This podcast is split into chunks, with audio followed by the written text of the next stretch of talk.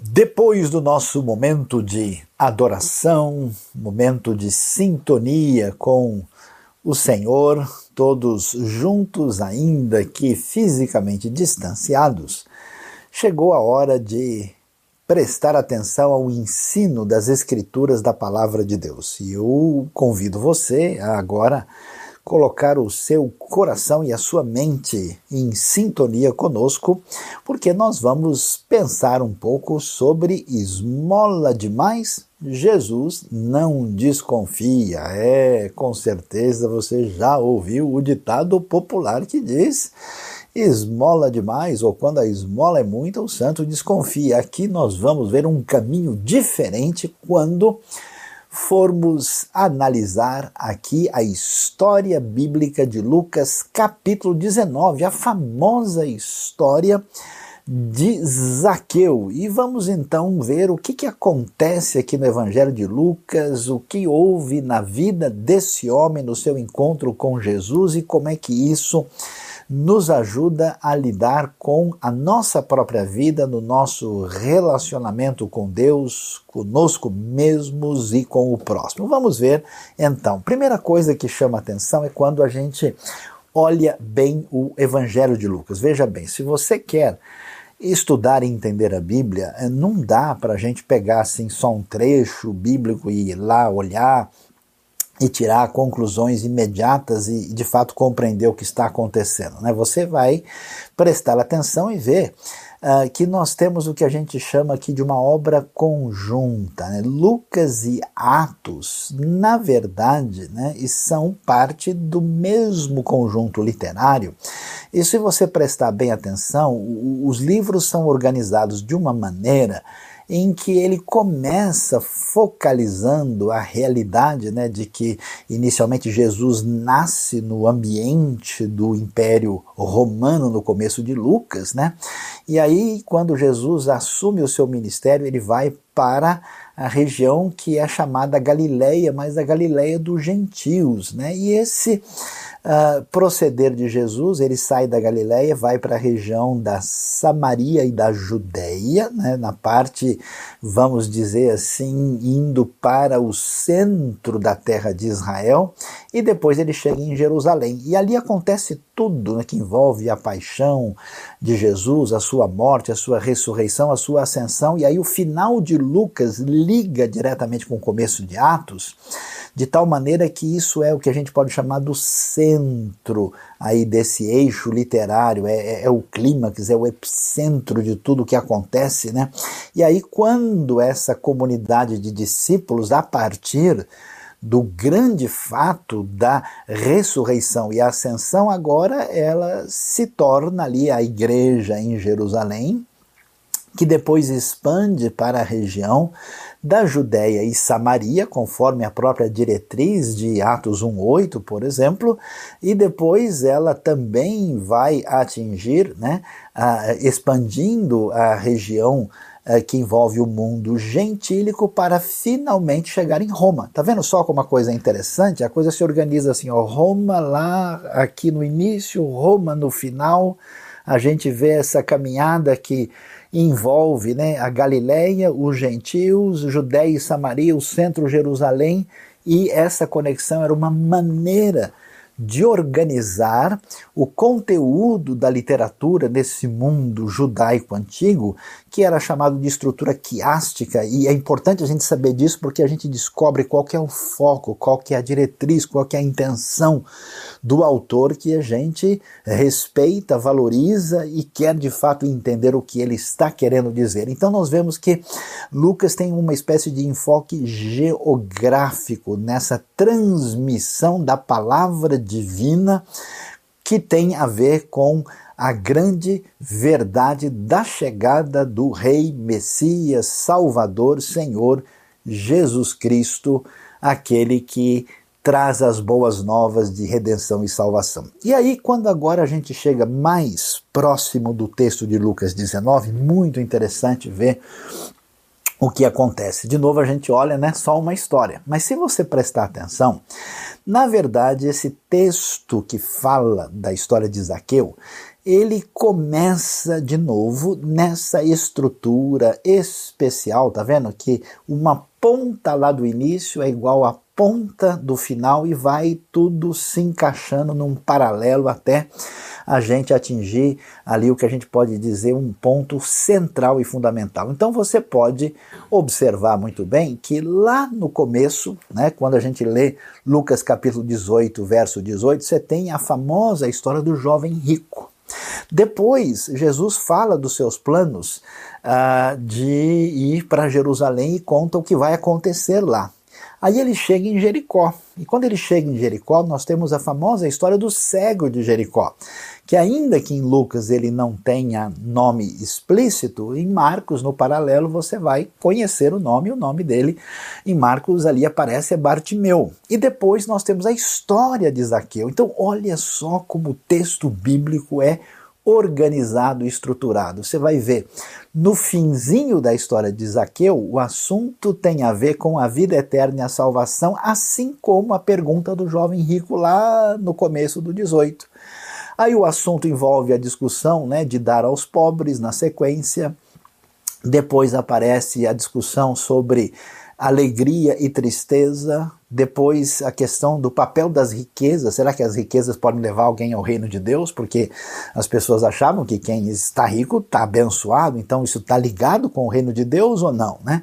Depois a discussão sobre salvação e cura, a ferida, né? a perda e a restauração, como é que isso se define a, a questão de quem é Jesus, se ele é, né, é o filho do homem, o filho de Davi, e, e, e diretamente apresentando a pergunta sobre ele, né, significado e compreensão do que ele está dizendo, e é interessante que no centro da discussão nós temos a questão da cegueira, porque nós temos lá né, um caso Uh, de uma cegueira de entendimento, né, de um homem que é cego mas na verdade está enxergando algumas coisas, e depois a gente tem aqui na história eh, de Zaqueu um homem que pode enxergar, mas na hora que Jesus chega ele não pode enxergar. Então está tudo muito ligado. Na verdade, na verdade, para entender a história de Zaqueu, a gente deve ler não só nesse contexto geral de Lucas, mas no contexto do capítulo 18 e 19, e ela, na verdade, é uma história que faz um paralelo com a história do cego de Jericó. São as duas histórias de Jericó que ocupam, como você pode ver aí, a metade dessa estrutura literária que aparece no livro de Lucas. E quando a gente entende isso, a gente começa agora a ter a possibilidade de saber o que está acontecendo. Né? Diz o texto, no comecinho aí, logo no verso 1, que Jesus entrou em Jericó e ele atravessava a cidade. É, e então, quando Jesus ia passando ali, né, Jericó é uma cidade limitada, não é algo tão grande assim, havia ali um homem rico chamado Zaqueu, que era chefe dos publicanos. Então vamos tentar entender aqui o que está acontecendo, que homem é esse, vamos pensar também sobre esta localidade, vamos ambientar a história. Bom, primeiro chama atenção é, que, que Jaqueu é rico. A princípio, ser rico parece uma coisa muito boa pelo próprio pensamento que você vê na literatura, por exemplo, da sabedoria do Antigo Testamento, né? Ah, até nessa teologia retributiva, a pessoa que segue ah, os preceitos sábios para a vida, ela prospera, ela conta com a bênção divina, mas nem sempre ah, toda a riqueza é sinal de bênção divina. E aqui nós vamos ver que esse homem é, que enriqueceu, que buscou essa caminhada na vida, ele tem um nome curioso. Né? Zaqueu, na verdade, significa puro significa inocente, né? É, é, e é curioso porque é uma ironia quando você lê a história, você vai ver que a última coisa que parece que existe na vida de Zaqueu é que ele tem muita pureza. E ah, Para entender o que está acontecendo, a gente vai ter que descobrir aquilo que é o âmbito da discussão da literatura de Lucas sobre a realidade do povo judeu nessa época difícil de domínio romano. O que, que acontece? Os romanos tinha um sistema muito eficiente de cobrança de impostos. Esses impostos eram altos, esses impostos assim sustentavam a riqueza de Roma, sustentavam os governantes locais que podiam inclusive fazer obras extraordinárias. Você vai ver, por exemplo, que na época de Jesus nós temos o domínio do Herodes o Grande depois dos seus filhos, a casa de Herodes que permanece e Herodes fez construções gigantescas, adivinha? Só quem foi que pagou por tudo isso foi o povo, né? Os impostos eram elevados e você nem pode imaginar uh, havia em diversos lugares o que a gente pode chamar assim de pedágio, porque havia circulação de pessoas em certas estradas e uma maneira de fazer uh, o caminho na direção do lugar mais importante, que era Jerusalém, era exatamente vir pelo caminho do Vale do Jordão e passar por ali. em Jericó, onde Zaqueu estava, era um lugar onde se coletava muito imposto. E não só esse imposto era importante, para uh, os romanos, como também quem estava ali naquela administração eh, podia, vamos dizer assim, tirar sua parte por fora. Né? Sabe essa história de ganhar um pouco a mais do que é esperado? Pois é, a coisa já não é. Né? Ainda que o texto não diga diretamente isso, está implícito que Zaqueu está numa função onde, vamos dizer assim, a honestidade não é o ponto de referência fundamental. E, e então, o, o que, que acontece? A coisa chama atenção porque ele não é só o que a gente chama de um publicano, que é um cobrador de imposto. Ele é muito mais do que isso, ele é o chefe dos publicanos. A palavra que aparece aí, inclusive, ela é única em toda a literatura grega, você não encontra ela em lugar nenhum. Ela é então essa referência de alguém que tem vários, vamos dizer assim, cobradores de impostos debaixo da administração dele. Então ele prosperou tremendamente. E qual é o problema principal? É que esse homem rico é alguém que é visto nitidamente como um traidor do povo, porque ele se vendeu para os estrangeiros para garantir o seu bem-estar na vida e para, vamos dizer, explorar o seu próprio povo. Então você imagina só que tipo de. Hoje a gente vê pessoas discutindo assim no campo da política, no campo da administração pública, e revoltado com a questão de corrupção, de coisas que são desmandos, né, do ponto de vista da administração dos recursos que são recursos ligados à vida pública. Você imagina a situação aqui é semelhante a tudo aquilo que o povo hoje pode odiar da pior maneira possível. E veja bem, isso ainda é feito em parceria, em sintonia com pagãos perversos romanos que estão tirando o sangue do povo e do povo judeu, que ainda conhece o Deus único, que entende aí toda a situação de descompasso do paganismo para poder explicar a realidade da vida. Então, se tem alguém que realmente está numa situação complicada, é o nosso conhecido Zaqueu. E aí você vai entender o que, que acontece no cenário bíblico para a gente é, entender aí é, é, essa disposição geográfica de Lucas e a situação de Zaqueu. Veja, uh, o Evangelho vai mostrar para a gente, Lucas, a partir do capítulo 9, verso 51, vai dizer que Jesus começa uma jornada saindo da região da Galileia na direção de Jerusalém e ele vai passar pela região da Samaria e da Judéia. E é interessante isso, porque você pode ver aí o círculo do nosso mapa ao norte, ali é a região da Galileia. Aquele lago azulzinho ali no meio né, é exatamente o mar da Galileia, e você vê ali os de vários pontos que estão ligados com o ministério de Jesus, que era sediado em Cafarnaum. É ali a base do ministério. E Jesus, em certas ocasiões, vem várias vezes a Jerusalém. Nós temos aí pelo menos né, três Páscoas é, onde isso acontece, uh, mas uh, dependendo do evangelho, o, o, foco é diferente. Lucas, como organiza a coisa do ponto de vista geográfico, para mostrar como esse evangelho que sai de um lugar tão pequeno vai alcançar o mundo todo, finalmente chegando a Roma, ele vai dar esse foco de Jesus saindo da Galileia, passando por Samaria para chegar à Judéia para ter o desfecho em Jerusalém. E aí você vê o círculo vermelho lá embaixo.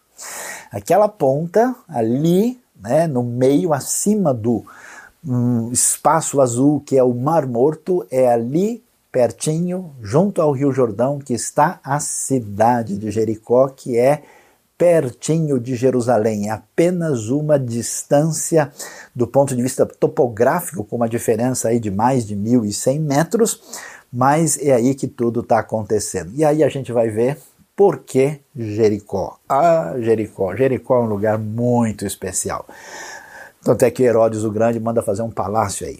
Como Jericó está numa área muito fértil, você vê essa, essa área aí, é a área do deserto. Você vê uma foto, por exemplo, de Jericó aqui com muito verde.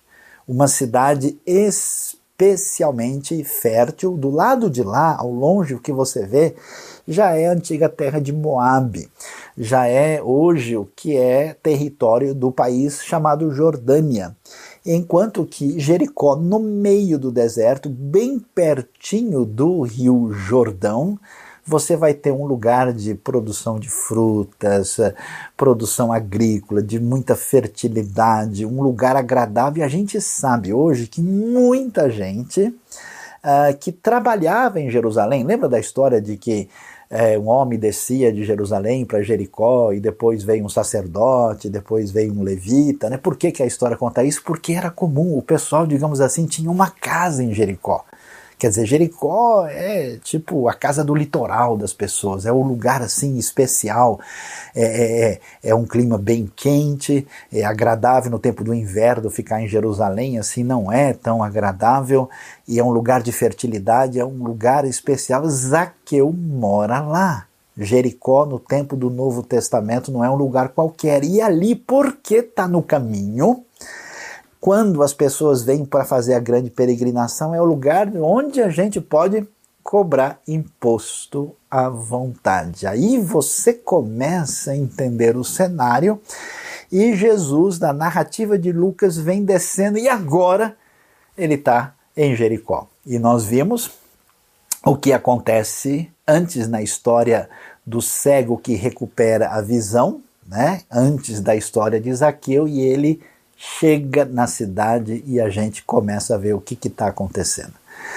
Quando Jesus chega em Jericó e a gente olha para quem é Zaqueu, a gente começa a entender um pouco do cenário. É interessante que Lucas vai dar atenção para algo assim muito inusitado, né? Porque raramente pensa na, nas histórias da Bíblia. Como é que era a aparência do apóstolo Paulo, ou de Nicodemos, ou de Pedro, ou de Tiago, André? A gente não tem descrição. Alguém vai dizer, não, mas Lucas é médico, ele, ele olha os detalhes, mas não é assim. Por que é que o Evangelho faz questão de chamar atenção para o fato de que Zaqueu é alguém de pequena estatura?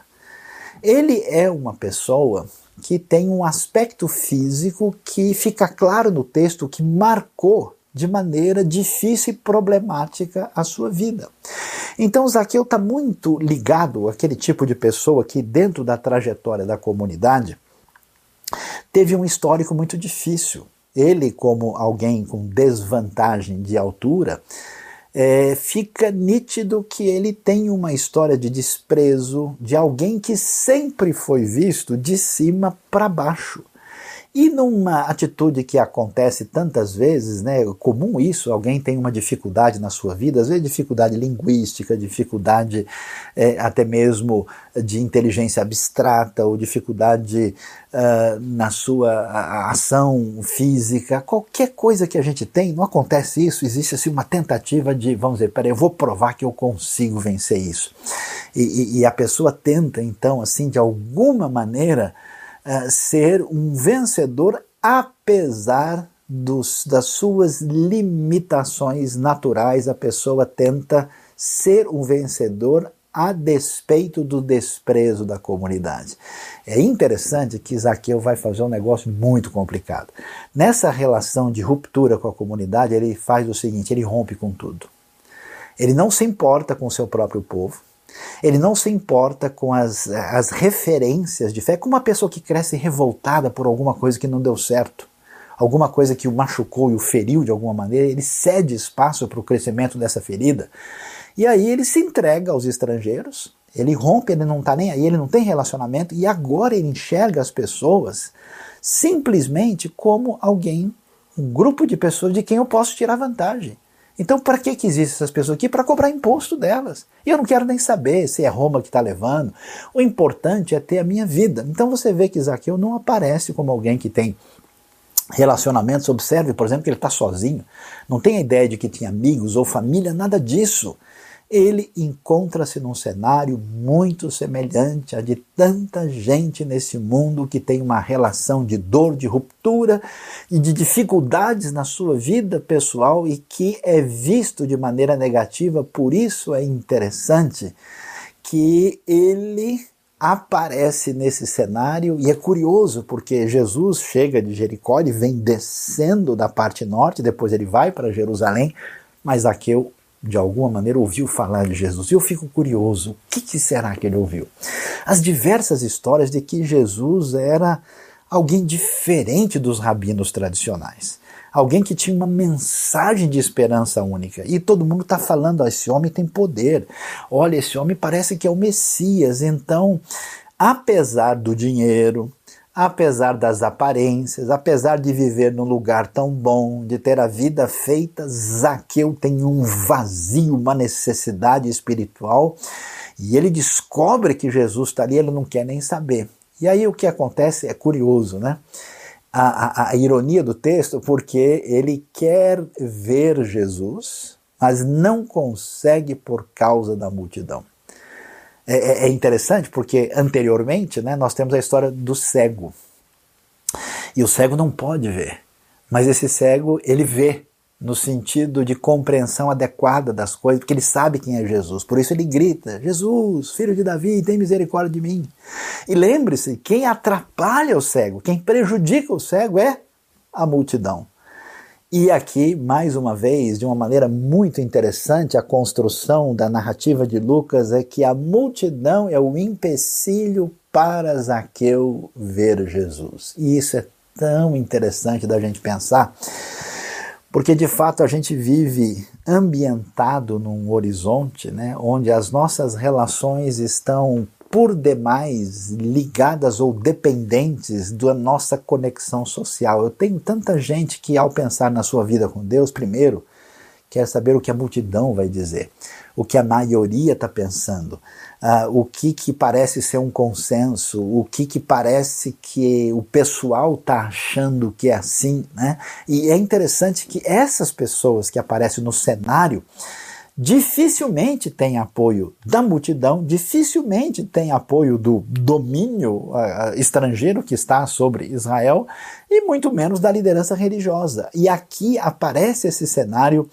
Isaqueu desesperado, alguém que está tentando olhar para cima, alguém que como que um discriminado que sempre foi visto de cima para baixo. E aí o que, que a gente vê? Vemos na vida deste homem uma vida ameaçada. A grande verdade é que Zaqueu é um pobre homem rico. A sua vida ameaçada com a identidade abandonada. Ele não se importa mais, né? Ele deve ter vindo de uma família de inclinação religiosa significativa para ter esse nome Zaqueu, para o nome que significa algo ligado à pureza e inocência mas na sua caminhada de ter interesse de dar a volta por cima na vida, através do sucesso material, através de uma aliança complicada com os invasores estrangeiros perversos, através de um caminho de perder a conexão adequada com as pessoas, a relação terrível com as pessoas à volta que são simplesmente a multidão que complica a sua vida como acontece com tanta gente no mundo de hoje que se fecha na busca de si mesmo, na tentativa de algum tipo de sucesso, de uma realização pessoal,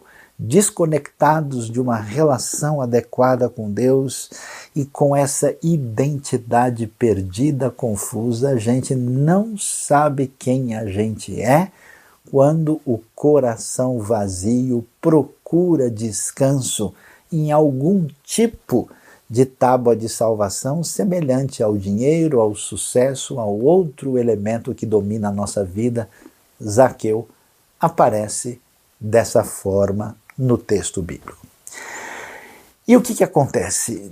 Nessa situação de desespero, meio que atirando para tudo quanto é lado, ele não sabe muita coisa ainda, mas ele está extremamente atingido por essas histórias diferentes desse tal de Jesus.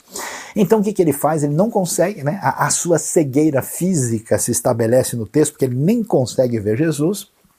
Então ele corre na frente e sobe numa árvore, que aliás é uma árvore alta, uh, grande, né? É, é, algumas versões chamam de sicômoro, a gente sabe que é uma figueira brava, é o mesmo tipo de árvore que é mencionada, por exemplo, no livro de Amós, né? E ele corre lá para ver Jesus, pois Jesus ia passar por ali. A coisa interessante nesse, nesse contexto desse homem que ninguém mais valoriza, né, que nunca será um romano, mas perdeu a sua relação com o povo judeu, que é refém da sua própria vida em busca de si mesmo de maneira inadequada, é que aqui, nessa busca de Jesus, a gente vai ver uma atitude tão importante e valiosa que você precisa considerar na sua vida hoje, que é a atitude de iniciativa dele. Zaqueu tem uma sede. Zaqueu tem uma fome, Zaqueu tem questões profundas e ele, quando ouve falar de Jesus, ele vai atrás. E eu fico vendo tantas pessoas numa situação de necessidade, de busca, às vezes ali do lado da fonte, junto ao copo de água gelado, gostoso e adequado que talvez demora demais para se movimentar. Zaqueu mostra essa atitude, ele vai atrás, ele fica impressionado, ele corre na frente, sobe. E eu acho interessante porque é constrangedor para alguém que é meio o chefão, assim, vamos dizer, da Receita Federal local, né? Ele vai lá e passa por essa situação toda e numa postura de constrangimento. E aí acontece uma coisa muito interessante que está relacionada com a teologia de Lucas. O que, que a gente vê? Que essas pessoas perdidas e confusas, que parecem que não têm é, esperança, que são principalmente, eu diria assim, os rejeitados. Né? Lucas chama muita atenção para isso. Ele, por exemplo, dá uma atenção especial às mulheres, que de modo geral são vistas como é, gente de segunda classe nesse contexto do primeiro século.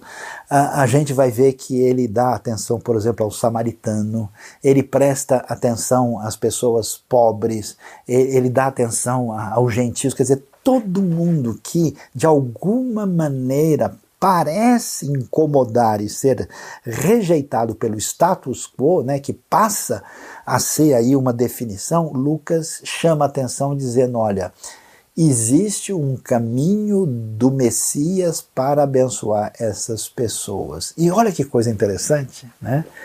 Por incrível que pareça, um cobrador de impostos desonesto uma espécie de quase um político corrupto, aparece como alvo do agir de Deus para ser alcançado. Isso é importante porque nós às vezes selecionamos no nosso coração quem que a gente acha que Deus deve abençoar, né? Então, se eu falar para vocês assim, olha, então Deus na última hora estendeu a sua mão de graça para salvar e perdoar um homem como Stalin, ou como Hitler, ou como Nero. Alguém diz, nossa, peraí, assim também não, calma, né? Então, mas o assustador da Bíblia é exatamente ver como é que esse agir poderoso e extraordinário de Deus se volta para as pessoas mais inesperadas possíveis. E aqui nós vemos isso, né? Nós vemos que assim como Lucas dá atenção para o pobre, para a pessoa menos aceitável, ele presta atenção também, às vezes, no romano e presta atenção em alguém como o Zaqueu. E aí a coisa é interessante. Quando Zaqueu correu na frente, subiu ali à árvore é, e ficou aguardando porque Jesus haveria de passar por ali.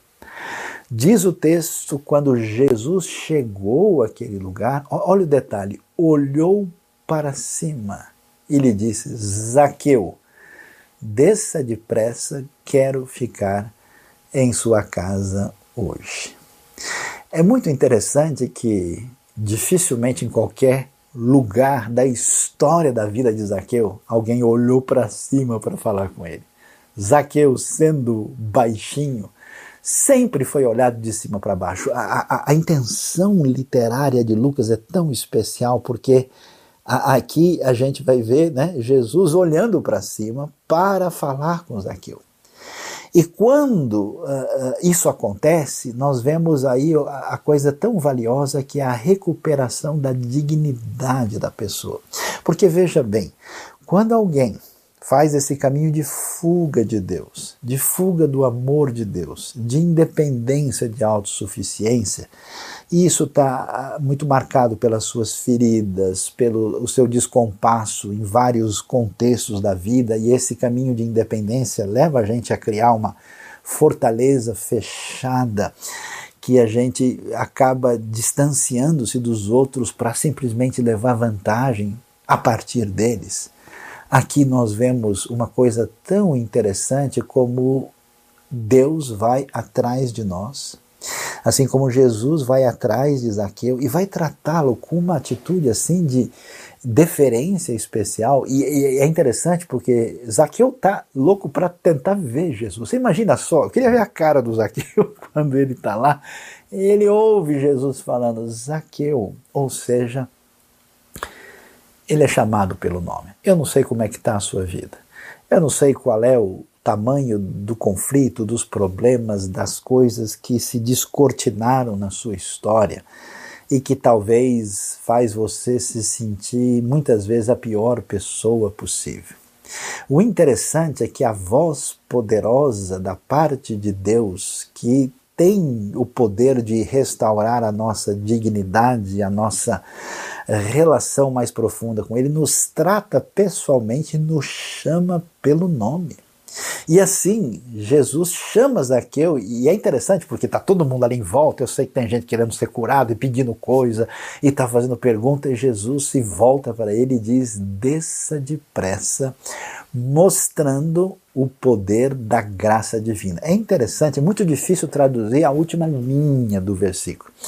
Aqui na NVI foi traduzido quero ficar em sua casa hoje, né? A partículazinha do grego dei tem um sentido de importa que, é necessário que, tendo um sentido teológico que diz basicamente o seguinte: chegou a hora de Deus na sua vida. A expressão da graça, da mão divina, da mão que restaura a dignidade, que chama pelo nome na vida de alguém que não tinha nenhuma condição de ser restaurado diante até mesmo dos seus próprios irmãos de sangue. E é interessante que nesse momento, imagina a sua cena, né? Eu fico imaginando a conversa do pessoal. Peraí, não tem alguém em cima daquela árvore? Quer dizer, o rapaz é pequeno, acho que o pessoal até demora um pouco para saber quem é, né? Ah, não acredito. Aquele cara, como assim? Como é que ele, como é que ele subiu? Será que alguém levou ele lá, né? Ajudou? Como assim? Ah, não acredito, né? E aí eu fico imaginando a cara do pessoal quando Jesus coloca a multidão num segundo plano e a voz do Senhor ecoa: Zaqueu, desça depressa. E você ouve Deus dizendo para você hoje: desça depressa. E eu fico imaginando a surpresa do Zaqueu. Zaqueu, então, ele desceu rapidamente e recebe Jesus com alegria. E, e, a coisa é interessante porque é, veja que o texto diz que todo o povo viu isso e começou a se queixar. Na verdade, estava todo mundo criticando, reclamando, e a reclamação é clara. Ele se hospedou na casa de um pecador. Essa palavra pecador aí não é uma palavra que quer dizer pecador no sentido comum do termo. Ah, ele é um pecador. Não, pecador aqui quer dizer corrupto Quer dizer, como assim? Jesus diz que é o Messias, está falando do reino de Deus, está anunciando as boas notícias da ação de Deus e ele vai se envolver com gente assim. E isso é uma coisa tão interessante e eu me preocupo porque parece que sempre que o perdão e a ação poderosa de Deus vai entrar em ação, quem tem o coração ferido, quem tem o coração que não se permitiu ser trabalhado pela graça de Deus, se incomoda muito quando Deus resolve colocar sua mão de graça sobre uma outra pessoa. Aquela história do indivíduo né, que quer cobrar muito de quem deve para ele, esquecendo da dívida enorme que lhe foi perdoada. Por isso, nós vamos uh, ver que o que existe na vida de Zaqueu é o rótulo de corrupto, alguém que enfrentou rejeição o tempo todo e, de repente, Jesus, o Senhor, o Messias, o Salvador, a referência máxima, o homem mais sábio e poderoso que todo mundo está comentando, chega. Isaqueu, que certamente faz muito tempo que não desfruta de nenhuma alegria, o texto enfatiza, ele recebe Jesus com satisfação. E Jesus não busca simplesmente, Isaqueu, olha, o caminho é esse, está aqui um livro, vai e leia e pratique os princípios. Não, eu quero almoçar na sua casa. Eu quero contato pessoal com você. Quero olhar olho no olho. Quero trazer para você aquilo que você precisa saber. E olha, tá vendo que coisa interessante?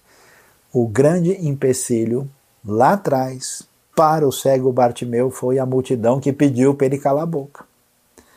Quem não deixa Zaqueu enxergar Jesus é a multidão. E quando Jesus vem abençoar Zaqueu, tá lá o povo criticando. Então, deixa de ser bobo. Para de ficar ouvindo quem quer complicar, atrapalhar a sua vida e escute o que Deus tem a dizer para você. Porque muitas vezes a gente fica tão dependente da opinião do que os outros vão pensar que a gente nem é a gente mesmo decidindo. Agora é entre Zaqueu e Jesus. Esquece o povo. Agora é entre você e Deus. Esqueça a multidão. Esqueça a opinião pública.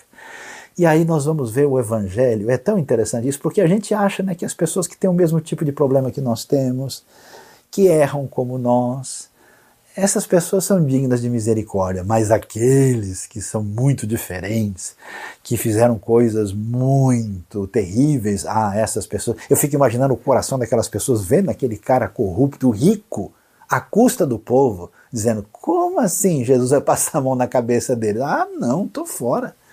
De jeito nenhum. É como a gente pensa, né? Eu fico vendo pessoas assim que têm vamos dizer, ideologias dominantes na sua cabeça, como eles têm um ódio de certas pessoas que representam maldades e erros opostos à sua própria trajetória e o vice-versa também é verdade. O que, que nós vemos? A proposta da salvação, da bênção divina, misericórdia e esperança para todo tipo de gente. Sabe por quê? porque o rico e o pobre estão na mesma situação. A pessoa de muito conhecimento e educação e quem não conhece nada. As pessoas com trajetória de experiência e aqueles que não sabem muito bem como proceder, no fundo, no fundo, tirando a máscara, todo mundo é igual. Por isso é interessante que, diante disso, Zaqueu, agora recebendo esse contato pessoal extraordinário de Jesus, ele levantou-se e disse ao Senhor: Olha que coisa interessante. Primeiro, agora a relação com Jesus muda. Jesus não é só um rabino. Jesus não é só um mestre. Não é só uma pessoa famosa e conhecida e comentada na mídia ultimamente. Não, ele é o Senhor. Ele reconhece. Olha, Senhor. E o que, que ele vai dizer? Surpreende. Porque esse homem gastou a vida toda tentando ser feliz, ganhando em cima dos outros. Ele colocou o coração nisso, não chegou em nada. Agora que ele recebeu graça profunda, perdão incondicional, ação de restauração da sua dignidade, agora que ele tem a restauração da sua visão espiritual da realidade, ele diz: Senhor, quer saber de uma coisa? como eu fui bobo tentando colocar a perspectiva da minha vida naquilo que não pode satisfazer. Então, a vida toda eu fiz das pessoas um meio para ganhar em cima delas. Agora eu estou dando a metade dos meus bens aos pobres. Que coisa! Absolutamente impensável. Já viu que coisa interessante? A gente imagina que se a gente pegar pesado com as pessoas e forçá-las e dizer qual que é a lei, qual que é o mandamento, que isso tem retorno. É como apertar o parafuso até espanar. Não funciona. Mas quando Deus visita a nossa vida, quando a graça, quando a gente entende o que é de fato o Evangelho, a coisa é extraordinária. E eu tenho visto isso na vida de tanta gente. Eu tenho visto gente dizendo: olha, sabe de uma coisa? Eu agora vou fazer diferença na vida dos outros porque Deus fez na minha. Eu dou metade dos meus bens aos pobres. E na lei, tinha um mandamento que se você tinha, é, é, já que eu falo, eu, se eu extorqui alguma coisa, eu devolverei quatro vezes mais. Quando ele diz extorqui, estamos lembrando aqui Levítico 6. Levítico 6 diz que a extorsão deveria ter um acréscimo de 20% de multa. Mas olha o que ele faz. Ele vai se colocar numa situação mostrando arrependimento profundo, dizendo: olha, assim como em Êxodo 22 está escrito que se alguém roubasse uma ovelha precisava pagar quatro vezes mais, Zaqueu se coloca na condição da pessoa mais pecadora possível, dizendo: quer saber um negócio? Agora que eu fiz de tudo para aproveitar-me dos outros e me dar bem, agora todo o meu bem vai servir de bênção para os outros. Por isso a vida dele tem uma virada e a virada é agora. Eu não vou me servir dos outros, a minha vida agora será servir. Por isso ele diz: Eu vou devolver quatro vezes mais. E é isso que o Evangelho faz. Uma vez que alguém foi perdoado, amado, recebido por Deus em Cristo Jesus com essa graça, sabe qual é a vontade? É que o mundo precisa ser abraçado por essa pessoa. Eu me lembro quando o Evangelho alcançou a minha vida, eu tinha 12 anos de idade. Eu saí assim, alegre no meio da rua, assim, achando que o mundo era a coisa mais linda que poderia existir e com vontade que todas as pessoas experimentassem isso. O vontade é de que essa graça transborde, que eu seja canal de bênção na vida das pessoas. Por isso a gente vê que o caminho do serviço é um caminho que é a fonte que decorre da graça, a graça que um dia mudou a vida de Zaqueu, que ferido, machucado, discriminado, a vida toda tentou ser feliz, tendo riquezas e se escondendo por trás da sua dor. Que coisa impressionante! Há salvação para o rico corrupto. Jesus lhe disse: Hoje houve salvação nesta casa, porque este homem também é filho de Abraão. A promessa de salvação de Deus, de que um dia todas as famílias da terra seriam abençoadas por aquele imigrante que veio lá da Mesopotâmia, a grande promessa com a aliança era o Abraão e com tudo que Zaqueu fez, se vendendo aos romanos, se corrompendo para ganhar dinheiro, explorando seu próprio povo, ninguém jamais aceitaria dizer que ele é filho de Abraão. Esse cara é filho de Roma, vendido. E aí a restauração de Deus chega para nós, mostrando, olha, a bênção de salvação que Deus prometeu lá atrás, desde Abraão, também chegou para esse homem que conhece a promessa de Deus para o povo de Israel e para as nações que vão beber desta salvação extraordinária que chegou. Por isso, é tão interessante ver que na hora certa, no caminho certo, no momento certo, no trânsito de Jesus na direção de Jerusalém, Zaqueu está no caminho, a árvore certa, o momento certo. Eu acho tão espetacular isso. Eu conheço diversas histórias de Deus atravessar o caminho da vida de uma pessoa para curar sua ferida, para mostrar quem ela é, para derramar graça e perdão para fazer com que essa vida seja mudada. O salmista, no Salmo 139, diz: Ainda que eu esteja lá onde nasce a alva, eu posso me esconder lá no fundo do mar, você pode sair da terra, sair do planeta quando Deus age, não importa. Não importa onde você esteja Deus vai achar você. Por quê? Porque o Filho do Homem veio buscar e salvar o que estava perdido. O Filho do Homem, título escatológico de Jesus, título que mostra a realidade messiânica. Ele busca, ele salva. E quando ele faz, a mudança, ela é uma mudança profunda na vida. A gente quer servir. Na IBNU esse mês estamos falando de servir, ser canal de bênção. E a gente sabe, né? Quando você vê alguém fazendo muita coisa boa para os outros, querendo doar tudo, querendo se entregar, você fala, aí tem alguma coisa. Quando a esmola é muita, a gente desconfia. Mas quando Deus atua na vida de alguém como Zaqueu, Jesus não desconfia.